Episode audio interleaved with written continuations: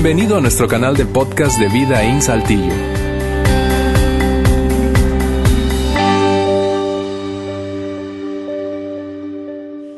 Bien, muy buenas tardes. Gracias por acompañarnos todos aquí en Vida In, especialmente si esta es tu primera vez. Créeme, es para nosotros un placer tenerte con nosotros, dar, darte el tiempo, que te hayas dado el tiempo de acompañarnos, aceptado esa invitación de quien te la extendió, o si tú nos ves por primera vez eh, a través de nuestra transmisión en vivo, incluso si estás escuchando este podcast después de que ya transcurrió nuestra reunión, gracias por acompañarnos a través de ese canal.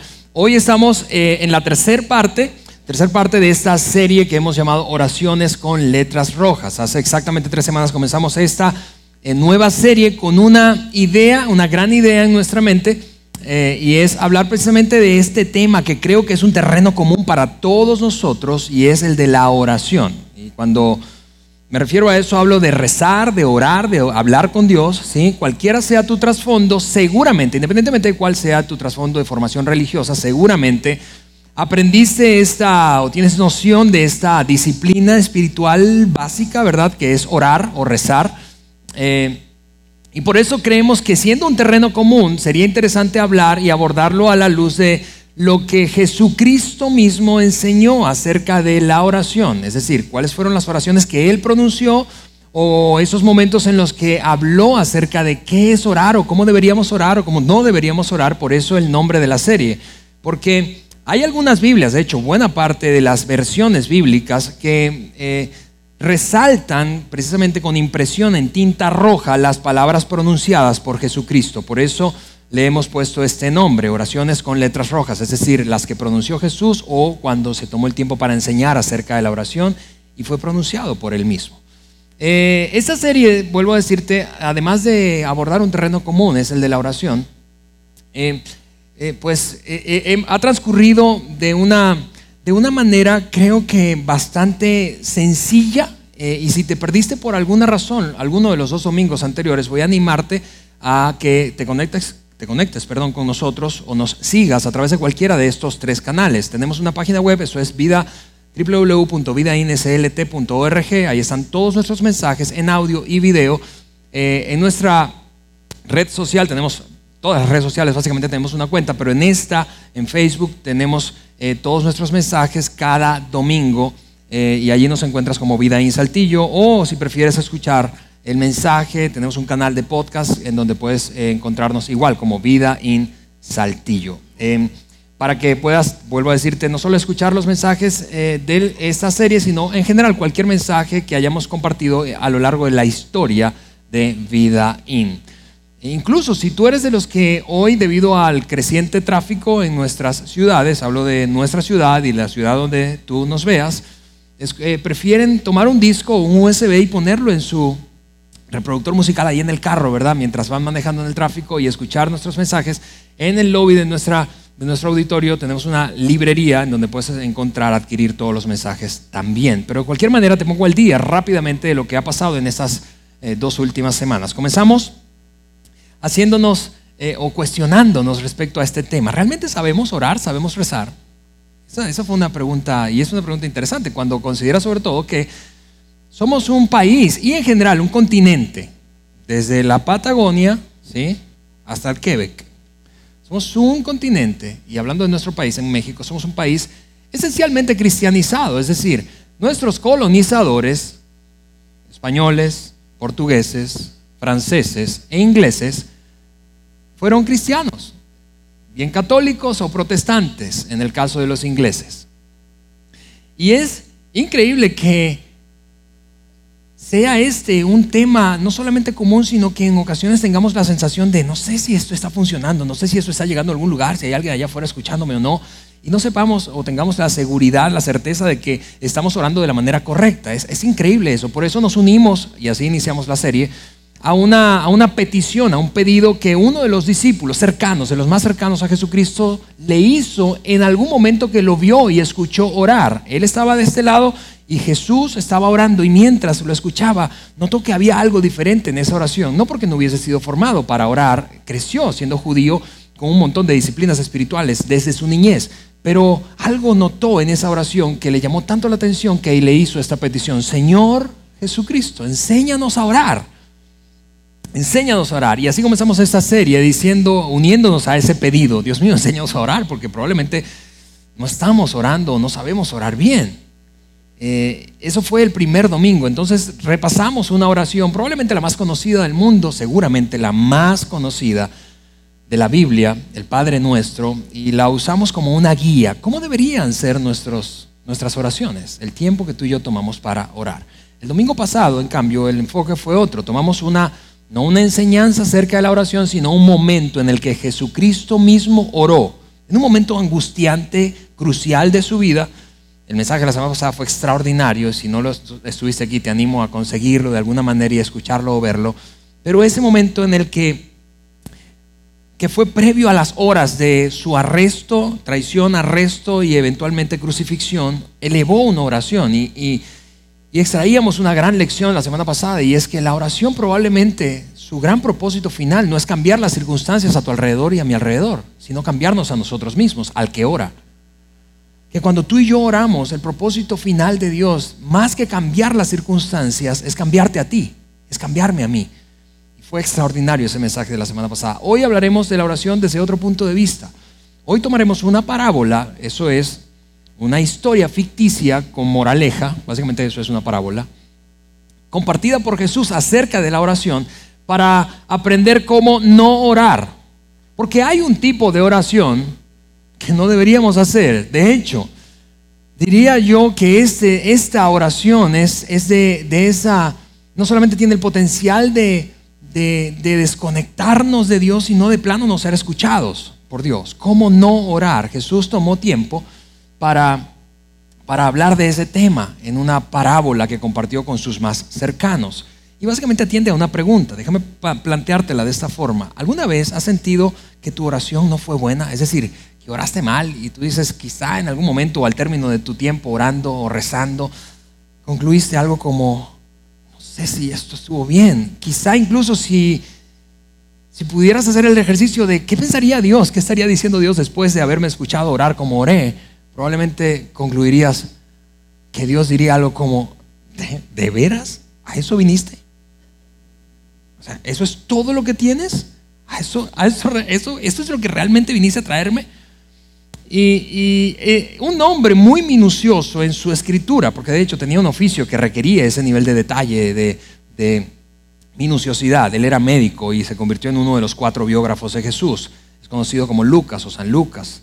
Eh, escribió un tratado biográfico de Jesús, es decir, todos los acontecimientos principales de, la vida de Jesucristo, que es conocido hoy como el Evangelio según Lucas y está metido en el Nuevo Testamento, ese segundo gran segmento de la Biblia. Lucas fue quien documentó el momento en el que Jesús enseñó esta parábola a algunas personas que estaban alrededor suyo, para hablar precisamente acerca de cómo no orar y establecer un contraste entre las oraciones que como que sí funcionan y las que nada que ver. Lucas entonces, siendo tan minucioso por su oficio, vuelvo a decirte que era médico de profesión, eh, de hecho él mismo describe en alguna ocasión cómo él abordó el tema de de sus escritos cuando se trataba de Jesús y la iglesia en sus primeros años. Él, dijo algo como esto para describirse a sí mismo como autor. Él dijo, me propuse escribir todo detalladamente de tal manera que quede registrado en, el orden cronológico en el que ocurrieron los acontecimientos. Así de meticuloso y detallista era Lucas. Así que te digo todo eso para darte un poco de contexto, porque esta parábola la documentó no una persona descuidada en su escritura, sino una persona muy detallista. El capítulo 18 del Evangelio según Lucas narra esta parábola que comienza de esta manera. Lucas dice esto. Luego Jesús contó la siguiente historia a algunos. Ahora quiero hacer una pausa allí porque esto revela que la audiencia no era una audiencia universal. Revela una cosa obvia, no sé si te parece tan, tanto como a mí, es que pues algunas personas, para algunos es esta parábola y para otros no. En otras palabras, si lo pudiéramos aplicar a nuestro día, tendríamos que decir, algunos de ustedes mientras escuchan esta, y, leen y ven esta parábola, van a pensar, no, eso no es conmigo, eso no, no, no me describe, no me siento identificado. Y está bien. Sin embargo, hay otros que sí se van a sentir identificados, otros que van a reconocer, sabes que yo, yo tendría que reconocer que no solo me siento identificado, sino que eso me ha pasado, me pasa, me está pasando. Así que él dice, le contó esto a algunos. ¿Y cómo o quiénes eran esos algunos? Y aquí viene la descripción de la audiencia. Algunos que tenían mucha confianza en su propia rectitud y despreciaban a los demás. Y aquí fue cuando tú te desconectaste y dijiste, pues ese no soy yo. Porque eso revela un poco de orgullo, ¿verdad? De, una, un, halo de, grandeza. Eh, eh, Jesús está diciendo, esta parábola es para quienes llegan a creer que son superiores en alguna medida a otros, que de alguna forma eh, pueden mirar por encima del hombro y pensar de otras personas, Dios mío, gracias porque yo no soy como ellos. ¿Sí? Yo, yo, veo dos características principales, dos actitudes específicas en esta audiencia de la que habla Jesús y para quien escribió y contó esta, escribió Lucas y contó Jesús esta parábola. Y son estas orgullo y menosprecio. Orgullo y menosprecio. Una persona orgullosa, tú y yo sabemos cómo es, más allá de que tengamos coincidencia exacta en toda la definición. Una persona orgullosa es una persona que piensa mucho acerca de sí mismo, de sí mismo, y piensa mucho o muy poco acerca de otros y de otros. Una persona orgullosa es una persona que tiene un exceso de confianza interna. Una persona orgullosa es aquella que piensa y apela a sus virtudes, a sus cualidades, a sus capacidades, ¿verdad? Y está, y está comportándose de esa manera, vive de esa forma, sintiéndose como tú sabes, como con el pecho inflado. Una persona que menosprecia a otros es al mismo tiempo una persona que no solo es orgullosa, sino que mira a otros y dice, Ay, pobrecito. Una persona que menosprecia a otros es una persona que se compara constantemente con otros en términos de su superioridad, supuesta superioridad y la inferioridad o deficiencia de otros. Específicamente cuando se trata de lo moral, en el contexto de esta parábola, de lo moral, del comportamiento ético, ¿sí? Orgullo y menosprecio son dos actitudes que definen a la audiencia para la cual fue escrita esta parábola. Lo que me lleva a decirte esto, es increíble que haya gente así en el mundo, ¿cierto? Hay gente así en el mundo. En nuestro país hay gente así. En tu país que nos ves hay gente así. En nuestra ciudad hay gente así, pero no aquí. Aquí no hay gente así, ¿no es cierto? Es increíble que exista gente así, buleadora, tú sabes, que, que, se superpone ante otros, que piensa acerca de sí mismo más de lo que debería pensar, que, que menosprecia a otro, que maltrata a otros. Pero aquí no existe esa gente. Así que, ¿por qué entonces probablemente te estás preguntando, vas a contar y hablar de esa parábola, Alejandro? Si aquí no hay gente así, bueno, para que se la cuentes a alguien que es así, que tú conoces seguramente, a tu primo, ¿verdad? Al primo de un amigo. Él dice, esta parábola es para gente orgullosa y que menosprecia a otros. Así que ahí te va solo por información general y cultura para que luego podamos compartirla con otros. ¿De qué se trató la parábola? Lucas escribió mientras escuchaba Jesús esto. Dos hombres subieron al templo a orar. Dos hombres subieron al templo a orar. Aquí está de lo que trata la, parábola, de oración. Uno era fariseo, primer protagonista, y el otro era un recaudador de impuestos, segundo protagonista. Dos protagonistas de esta parábola. Recuerda, una parábola es una, historia ficticia, inventada, no es real, pero se, Jesús usaba mucho esta herramienta para compartir lecciones profundas. En este caso, acerca de la oración. Así que aquí está, un fariseo y un recaudador de impuestos. El fariseo, en primer lugar, se puso a orar consigo mismo. Es una cosa eh, curiosa que diga consigo mismo, pero bueno, se puso a orar consigo mismo. Luego vamos a regresar quizá a eso. Y dijo esto en su oración, oh Dios, te doy gracias porque yo no soy como otros hombres, que son ladrones, malhechores, adúlteros. Yo no soy así ni mucho menos como ese recaudador de impuestos que aquí estoy viendo de reojo y que está orando más allá. Ayuno dos veces a la semana y doy la décima parte de todo lo que recibo, es decir, doy el diezmo. 10% de mi ingreso lo dono, en este caso al templo o a la iglesia local. En cambio, eso es el contraste del otro protagonista de esta historia ficticia. El recaudador de impuestos, que se había quedado a cierta distancia, ni siquiera se atrevía a alzar la vista al cielo, sino que se golpeaba en el pecho y decía, oh Dios, ten compasión de mí que soy pecador. Pausa, déjame dar, hacer una pausa. Porque si tú como yo fuiste criado en la iglesia católica, este es el origen de una oración súper conocida y utilizada por quienes fuimos formados en la iglesia católica. ¿Recuerdas cuál es esa oración? por mi culpa.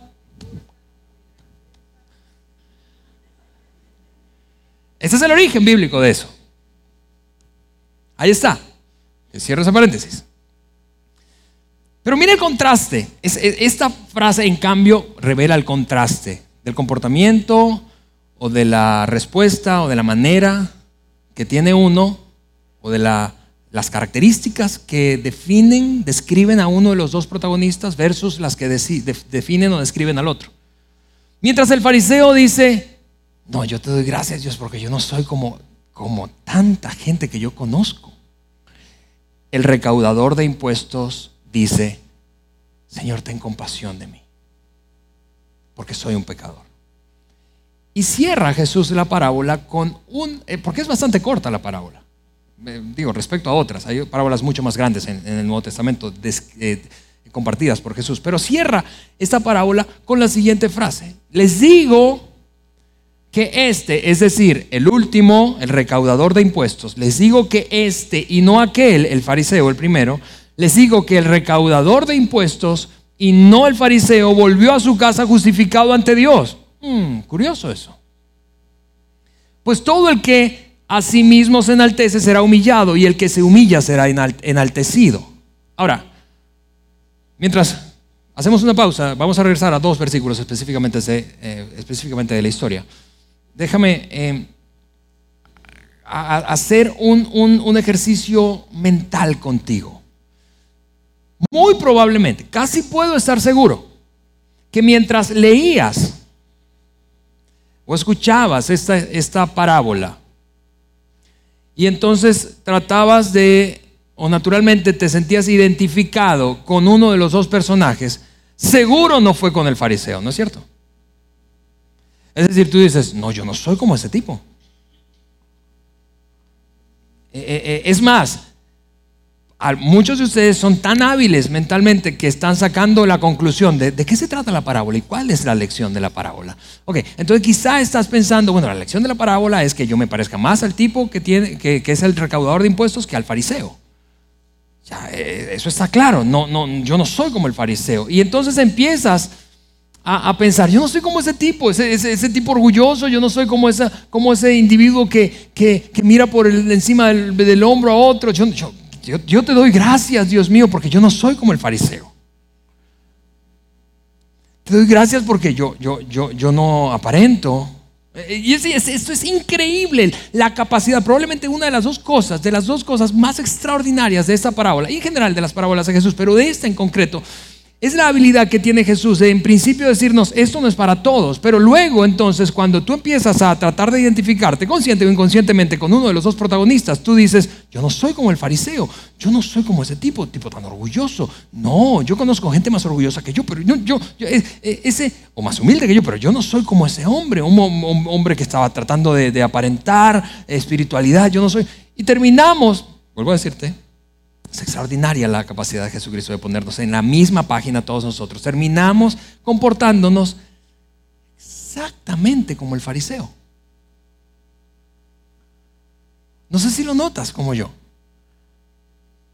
El fariseo dice, yo te doy gracias, Dios mío, que yo no soy realmente, yo no soy como tanta gente que yo conozco. Yo no soy como ese padre ausente, yo no soy como ese esposo maltratador, yo no soy como ese tipo tramposo, yo no soy como ese estafa, yo no soy como aquel que está allá, que es un recaudador de impuestos corrupto. Te doy gracias porque yo no soy eso. Yo, yo, yo tengo disciplinas espirituales privadas, yo ayuno dos veces a la semana, yo, yo doy mis diezmos. Yo te doy gracias porque no soy como tanta gente, Señor. Gracias por este regalo de vida que me diste. Y mientras tanto que tú y yo leemos eso, tú, estás pensando, yo estoy pensando, la respuesta natural es casi inconsciente. Dios mío, yo no soy como ese fariseo. Yo no soy como él. Yo no soy tan orgulloso. Yo, yo no soy tan, tan pretencioso respecto a mi vida espiritual. Yo, yo, yo te doy gracias que no soy como él. Ahora, antes de avanzar, yo quiero pedirte que por un momento suspendas todos los juicios o los prejuicios que tienes respecto a el fariseo. ¿Por qué? Porque independientemente de que tú hayas leído mucho la Biblia, seas un, un, estudioso del Nuevo Testamento o no, nunca lo hayas leído, seguramente la palabra, la sola palabra fariseo, despierta en ti un estereotipo negativo, ¿no es cierto? Tú piensas en fariseos y piensas hipócritas. Esos fueron los que apresaron a Jesús, los que le pagaron a Judas para finalmente crucificarlo. O aplicado a nuestro contexto, gente que es falsa, ¿verdad? Gente que tiene apariencia de bondad, pero en el fondo es perversa. Tú, y yo tenemos un, estereotipo, típicamente tenemos estereotipos negativos acerca de los fariseos. Por un momento yo quiero que suspendas esos estereotipos, los hagas a un lado y vamos a analizar la vida de este hombre en la parábola. El de la parábola, recuerda, es una historia inventada para enseñar una lección, en este caso acerca de la oración. Voy a ponerte el versículo que describe a este hombre otra vez aquí en la pantalla. ¿Cómo él se describe? La parábola, en la parábola Jesús no dice que el tipo es un farsante y es un hipócrita que está fingiendo y que realmente no es como dice ser. No, no, no, nada de eso. De hecho, en la parábola Jesús muestra que este tipo realmente es así. Y él está convencido de que es así. El hombre realmente no es un ladrón. Es un tipo honesto, íntegro. No es un malhechor, no anda engañando a la gente, no anda sacando provecho de ellos, no anda sacando ventaja. No, él, es, un hombre fiel. Es, evidente en la parábola que está casado, ¿verdad? Porque dice, yo no soy como otros que adulteran, yo tengo esposa y soy fiel. Probablemente era un hombre de familia, un hombre respetuoso de su casa, un hombre que ayudaba, tenía su cita todas las semanas con su esposa, la ayudaba hasta en los caseres del hogar. Un hombre que era un papá presente, un hombre que quizás si tenía hijos se los llevaba, yo no sé, los acompañaba a los partidos de fútbol o lo que sea que se jugaba en ese tiempo en Jerusalén un hombre que, procuraba una buena educación para sus hijos. Era un hombre intachable que tú lo veías. Quizás sus amigos alrededor pensarían, Dios mío, gracias por darme la oportunidad de estar rodeado de una persona como esta que ha influenciado tan positivamente mi vida. Porque vuelvo a decirte, la parábola no muestra de ninguna manera, de ninguna manera el estereotipo negativo que tú y yo normalmente tenemos cuando escuchamos la palabra fariseo. Lo que revela es que él realmente era así. Es más, pensando incluso ahora en disciplinas espirituales, en espiritualidad, la parábola describe a este hombre como un hombre que ayunaba dos veces a la semana. Mira, la ley judía demandaba, la expectativa de la ley judía en términos de ayuno, como una gran disciplina espiritual, era que el judío ayunara una vez por año. Ese hombre ayunaba dos veces a la semana. Ahora imagina que estás teniendo una conversación con él. Y tú le preguntas, porque es intachable, porque es moralmente recto, porque te inspira. Eso es el fariseo de esta parábola. Te inspira. Y estás conversando con él y le preguntas, en medio de esa plática, informalmente le preguntas, a ver, cuéntame, yo, veo que eres una persona muy devota y lo espiritual es importante para ti, ¿qué haces para crecer espiritualmente? Entonces él te hubiese dicho, mira, una de las prácticas que yo acostumbro a tener espiritualmente hablando es ayunar dos veces a la semana. Y de este lado tú estás pensando, desgraciado, por eso es que Dios no me escucha a mí, porque está escuchándote a ti constantemente. Es un hombre que diezma, es un hombre sumamente generoso, es un hombre que todo, de todo su ingreso, no importa cuál sea la fuente, separa el 10% y lo lleva a su iglesia local. Es un hombre que cualquier pastor querría tener en su iglesia. Realmente la descripción del fariseo, más allá de nuestros estereotipos negativos, en esta parábola es súper buena. En cambio, la descripción del recaudador de impuestos, Voy a ponerte aquí en la pantalla en ese momento. En ese momento. El recaudador de impuestos era un oficio muy conocido por quienes estaban escuchando la parábola mientras Jesús compartía esa enseñanza. El recaudador de impuestos era, era, una, era, judío en ese momento de la historia, era judío. Era un judío visto como un delincuente de cuello blanco. ¿Por qué? Porque siendo judío estaba al servicio del imperio que subyugaba a Israel, es decir, a Roma. Recaudaba impuestos para Roma. No solo eso, es decir, actuaba en contra de su propia raza, de su propia nación sino que se aprovechaba de su propia eh, de su propia posición e influencia para sacar beneficio y partido personalmente. Por eso era odiado, un recaudador de impuestos era odiado, odiado en la época en la que Jesús estuvo predicando. Era del tipo de personas que aún hoy seguimos, nos siguen produciendo asco, coraje. Es decir, algunos, seguramente no todos, pero algunos, hablando de la actualidad, servidores públicos caen en la categoría que describe o describía a los recaudadores de impuestos de la época de Jesucristo. ¿No te parece? Gente que ostenta una posición al servicio de su país y se aprovecha de esa posición para sacar ventaja personal y no solamente eso, sino perjudicar a otros. ¿Por qué? Porque las grandes fiestas y pachangas que tenían los recaudadores de impuestos de la época y algunos servidores públicos de hoy que viajan en jet privado y tienen fiestas llenos de mujeres, alcohol y excesos, las organizan con tus impuestos y los míos.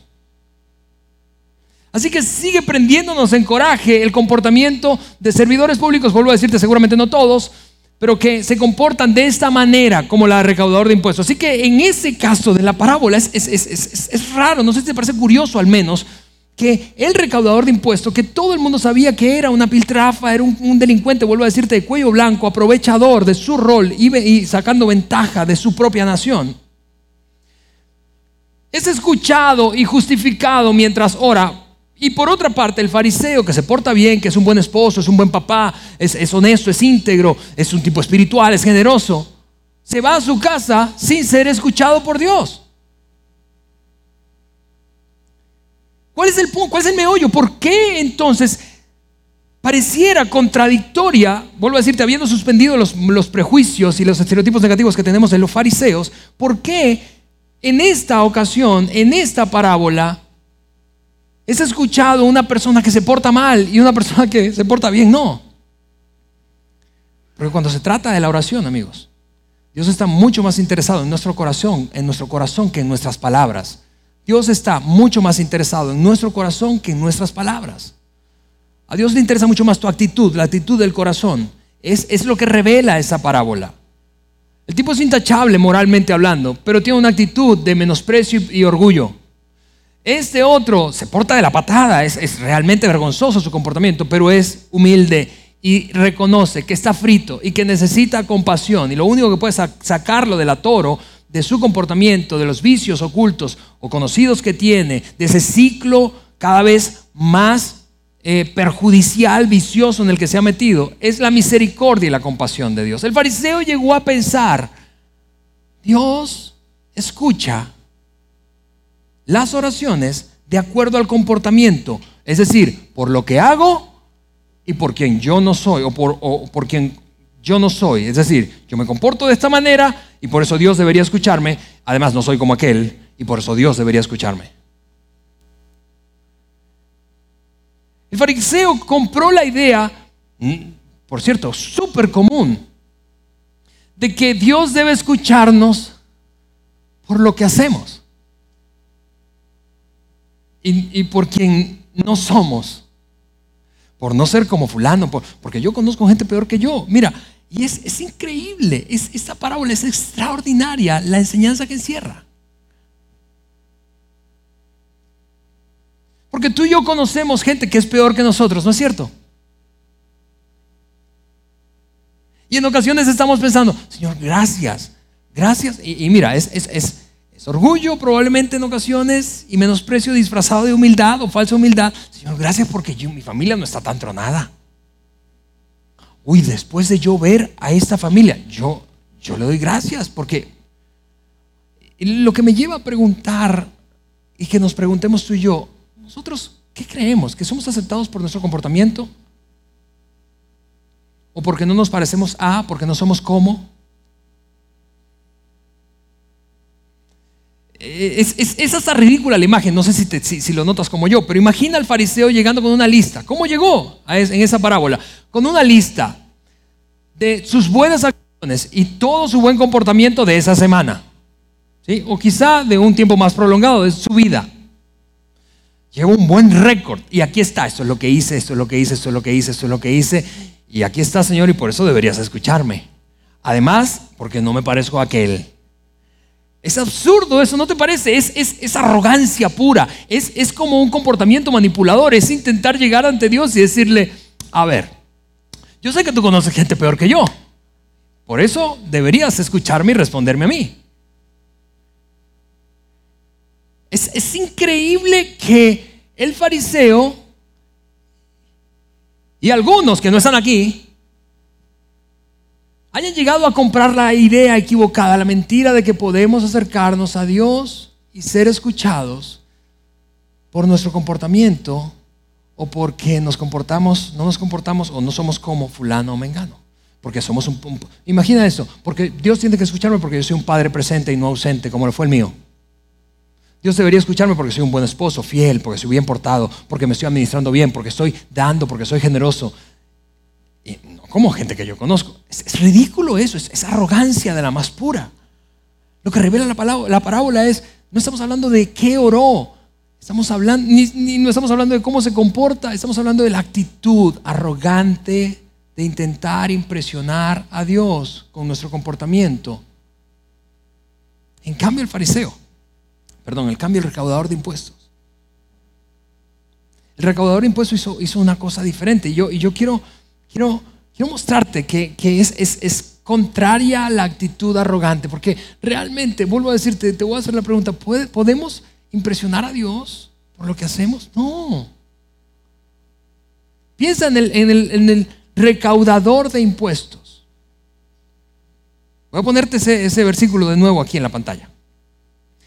En cambio, y esto establece el contraste, el recaudador de impuestos que se había quedado a cierta distancia ni siquiera se atrevía a alzar la vista al cielo, sino que golpeaba, se golpeaba el pecho y decía, oh Dios, ten compasión de mí. Ahora, déjame hacer una pausa para analizar un poquito esta frase, en particular esta palabra, porque la palabra compasión, en la mayoría de los casos en el Nuevo Testamento, cuando es utilizada, tiene una, una acepción, un significado distinto o un poco más extendido al que normalmente tú y yo notamos al leer en español. ¿Por qué? Porque el texto del Nuevo Testamento se escribió en griego, no en español.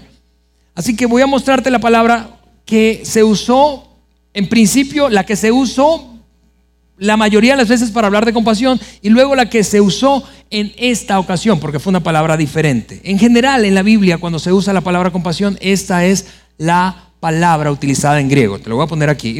Yo, sé que eh, corro el riesgo de perderte por un momento, porque esto no pretendo que sea una clase de estudio bíblico profundo y del hebreo y la raíz etimológica de cada una, pero creo que es relevante para nuestra conversación, porque esta palabra que se pronuncia eleo básicamente ilustra o tiene esa acepción, ese significado, misericordia y compasión. Pero, y, mira, es, es, por ejemplo la palabra utilizada, esta palabra griega la, la utilizada cuando en el Nuevo Testamento, un poco de hecho, capítulos más adelante del mismo libro de Lucas, cuando cuando un ciego famoso del Nuevo Testamento llamado Bartimeo gritaba a la orilla de un camino mientras veía, mientras veía, no, mientras escuchaba, pasar una multitud y a Jesús que estaba por ahí en esa multitud, Jesús, hijo de David, ten misericordia de mí, ten eleo de mí, compasión de mí, misericordia de mí.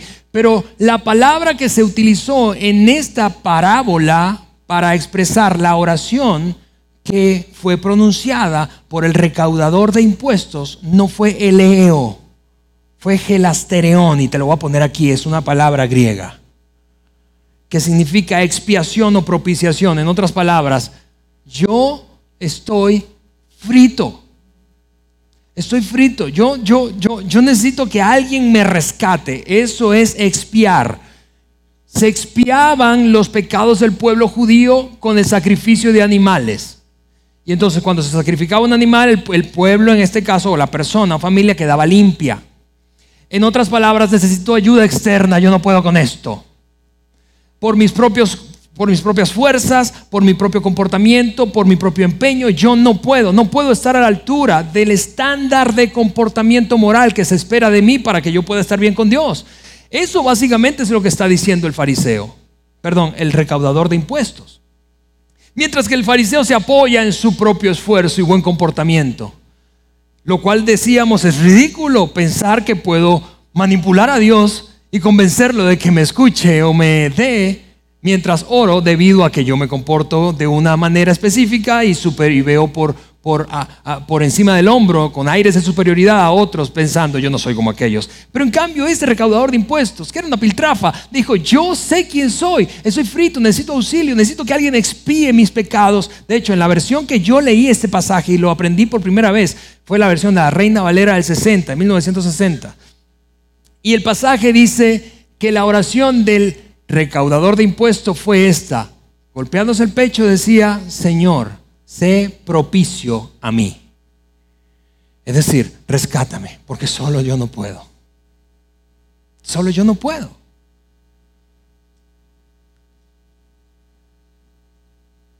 No es por nuestro comportamiento que Dios nos ama más o menos, en otras palabras.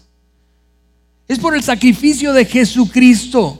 De hecho, el apóstol Pablo en una de sus cartas, este en esta ocasión, a una comunidad que vivía en Roma, de seguidores de Jesús, les dijo eh, algo como esto, amigos míos, hablando del amor de Dios, en esto demostró Dios que nos ama, en que aún siendo pecadores, Cristo murió por nosotros. No se trata de que Cristo murió por nosotros porque lo merecíamos y porque nos portamos bien. No, es ridículo eso, no nos portamos bien. Y ese es el punto del amor de Dios. Dios nos ama incondicionalmente. Y el recaudador de impuestos entendió eso, entendió que, que, tú y yo con frecuencia perdemos de vista un hecho extraordinariamente liberador. Dios nos ama incondicionalmente. Pero no solamente eso, Dios nos escucha incondicionalmente. Déjame decirte eso de nuevo. Dios te ama incondicionalmente. Dios te escucha incondicionalmente. No te escucha por tu comportamiento. Es lo que revela la parábola. Si fuese por el comportamiento, el recaudador de impuestos no podría haber sido escuchado por Dios. Si la condición es pórtate bien para que Dios te escuche, entonces estamos en una montaña rusa constante, porque yo sé que tú tienes algunas buenas rachas, como yo. Pero tienes malas rachas, ¿no es cierto? Entonces Dios te escucha cuando te portas bien, Dios no te escucha cuando te portas mal, Dios te escucha cuando te portas bien, no te escucha cuando te portas mal. Es ridículo, la parábola revela, aquel se fue justificado, es decir, se fue en saldada la cuenta con Dios. ¿Por qué? Porque entendió, esto no se trata de mi comportamiento. Yo no puedo ser tan orgulloso, tan soberbio como para pretender que mi comportamiento es lo que me va a dar acceso a Dios, al amor de Dios y a la escucha de Dios. Dios me ama incondicionalmente, Dios me escucha incondicionalmente. Ahora déjame demostrarte eso con un ejercicio. Imagina esto. Imagina que ese recaudador de impuestos termina de hacer esa oración se levanta, quizá lloró una que otra lágrima por ahí, se levanta y se va. Y esa semana hace el mismo desastre de todas las semanas. Las mismas rumbas, las mismas mujeres, el exceso, la cantidad de alcohol, se aprovecha de su posición y, maltrata a otros, ¿verdad? Los, los obliga, los perjudica. Y la próxima semana, que fin de semana, viene a la iglesia otra vez y hace la misma oración. Pregunta, ¿crees que Dios lo escucharía igual? No, nuestra primera reacción es, no, porque el vato ni siquiera le echó ganas. ¿No es cierto? Oye, ni siquiera un poquito de esfuerzo. Pues con un poquito de esfuerzo, no que sea perfecto, pero un poquito de esfuerzo, Dios lo escucharía. Pero eso no es lo que enseña la parábola. Déjame hacerlo de, diferente manera. Salió de terminar esa oración y se va y le echa ganas. Y se aprovecha, pero menos que de costumbre. Y tiene una fiesta, pero tampoco es tan desastrosa. Y se acuesta con menos mujeres. Y viene el próximo domingo y hace la misma oración. ¿Creerías que Dios lo escucharía esta vez? Tú y yo naturalmente pensamos, bueno, sí, pues le echo ganas, pues, ¿no? Perdemos de vista que nuestra relación con Dios no se basa en nuestro comportamiento. Déjame decirlo de una manera que va probablemente a causar un poco de controversias. Hablando de mal comportamiento, en un contexto como este, espiritual, de iglesia, eso se le llama pecado. Amigos, amigo mío, amiga mía, peca todo lo que quieras. Dios no va a dejar de escucharte porque peques. No te lo recomiendo, por cierto, vas a arruinar tu vida, porque ese es el problema con el pecado. Vas a arruinar tu vida, vas a arruinar tus relaciones, vas a romper tus relaciones vitales, vas a afectar tu salud, vas a afectar tu autoestima, te vas a sentir cada vez más solo, aislado, vacío y vas a terminar tocando fondo, porque eso es lo que produce el pecado. Pero eso no es lo que determina que Dios te escuche. Dios te escucha incondicionalmente. El desempeño no es lo que determina que tú y yo tengamos acceso, nuestro desempeño no es lo que determina que tú y yo tengamos acceso a Dios. De hecho, déjame decirlo de esta manera, seguidores de Jesús que tienen conocimiento de las escrituras, eso es antibíblico. Dios te ama incondicionalmente, porque de tal manera amó Dios al mundo que dio a su Hijo unigénito para que todo aquel que en Él cree no se pierda, sino que tenga vida eterna. Ese pasaje famosísimo de Juan 3, 16 no dice porque de tal manera amó Dios al mundo que dio a su único Hijo para que todo el que se porte bien, el que se desempeñe bien, el que le eche ganitas, ¿sí? Y que mejore un poquito, pues, entonces tenga vida eterna. No, dice, para que todo el que en él cree, depositar nuestra confianza, llegar al punto de quebrantamiento que llegó el recaudador de impuestos y reconocer, yo estoy frito, no puedo por mis propios medios y mi esfuerzo no alcanza. Porque piensa conmigo, la próxima a la siguiente semana que te decía de ese ejercicio mm, imaginario que hicimos, de que él echó ganas y se portó un poquito mejor, ¿qué? Él va a llegar y decir, ahora sí, ahora sí me vas a escuchar porque me porté mejor. Es ridículo igual, porque allá está el fariseo que es intachable. ¿A quién debería escuchar más Dios entonces? Dios te ama incondicionalmente Dios te escucha incondicionalmente. Y finalmente, el gran meollo de esta parábola, la gran lección de esta parábola en términos de qué oración no hacer es esa, el orgullo y el menosprecio, el aire de superioridad, la autopromoción y autoconfianza al creer que eso es lo que nos da acceso a nuestro Padre Celestial es una oración que no deberíamos permitirnos hacer, es una actitud que no deberíamos permitirnos tener. El reconocimiento, por otra parte, humilde de que necesito un Salvador, de que necesito a Jesucristo, porque es la única manera de tener acceso a mi Padre Celestial, es lo que me abre las puertas y el oído de mi Padre que está en el cielo. Porque la oración, déjame decirlo de esta forma, la oración no está basada en tus méritos ni en mis méritos, sino en los méritos de Jesús. La oración no está basada en nuestros méritos, sino en el mérito de Jesucristo. Él que siendo intachable, Él que siendo inmaculado, Él que siendo absolutamente santo, absolutamente limpio, que nunca pecó, entregó su vida para que tú y yo podamos resolver el rollo de estar distanciados de nuestro Padre Celestial. Por eso, mira eso, yo no sé si tú eres consciente de ello, pero por eso es que cuando oramos, los seguidores de Jesús, oramos y terminamos nuestras oraciones con esta frase en el nombre de Jesús. No por un cliché religioso. No es, no es por, una, por un acto supersticioso. Ay, si no digo en el nombre de Jesús. No, no, no. Es por un reconocimiento verbal, intencional, consciente, de que si no fuera por Jesucristo, de que si no fuera por su nombre, no tendríamos manera de estar bien con Dios. No importa que, que tan bien nos portemos, siempre habrá gente que se porta mejor. Y es absurdo intentar manipular a Dios con mi arrogancia, mi actitud arrogante de que ahora sí, ahora sí me porto bien.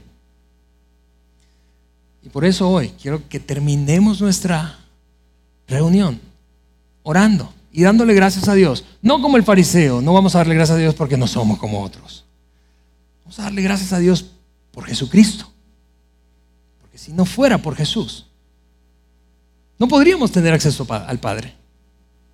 Si no fuera por Jesús, no podríamos ser amados. Si no fuera por Jesús, no podríamos ser escuchados. Si no fuera por Jesucristo.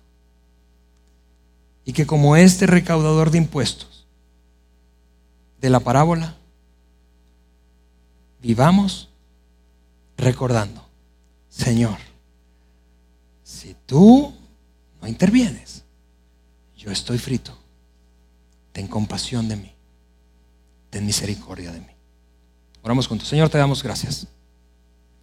Gracias Dios porque es extraordinaria en principio la capacidad, tu capacidad Jesús, con esta narración de ponernos a todos en la misma página. Al principio pensar, esto no es para mí, pero terminar reaccionando de manera parecida al fariseo.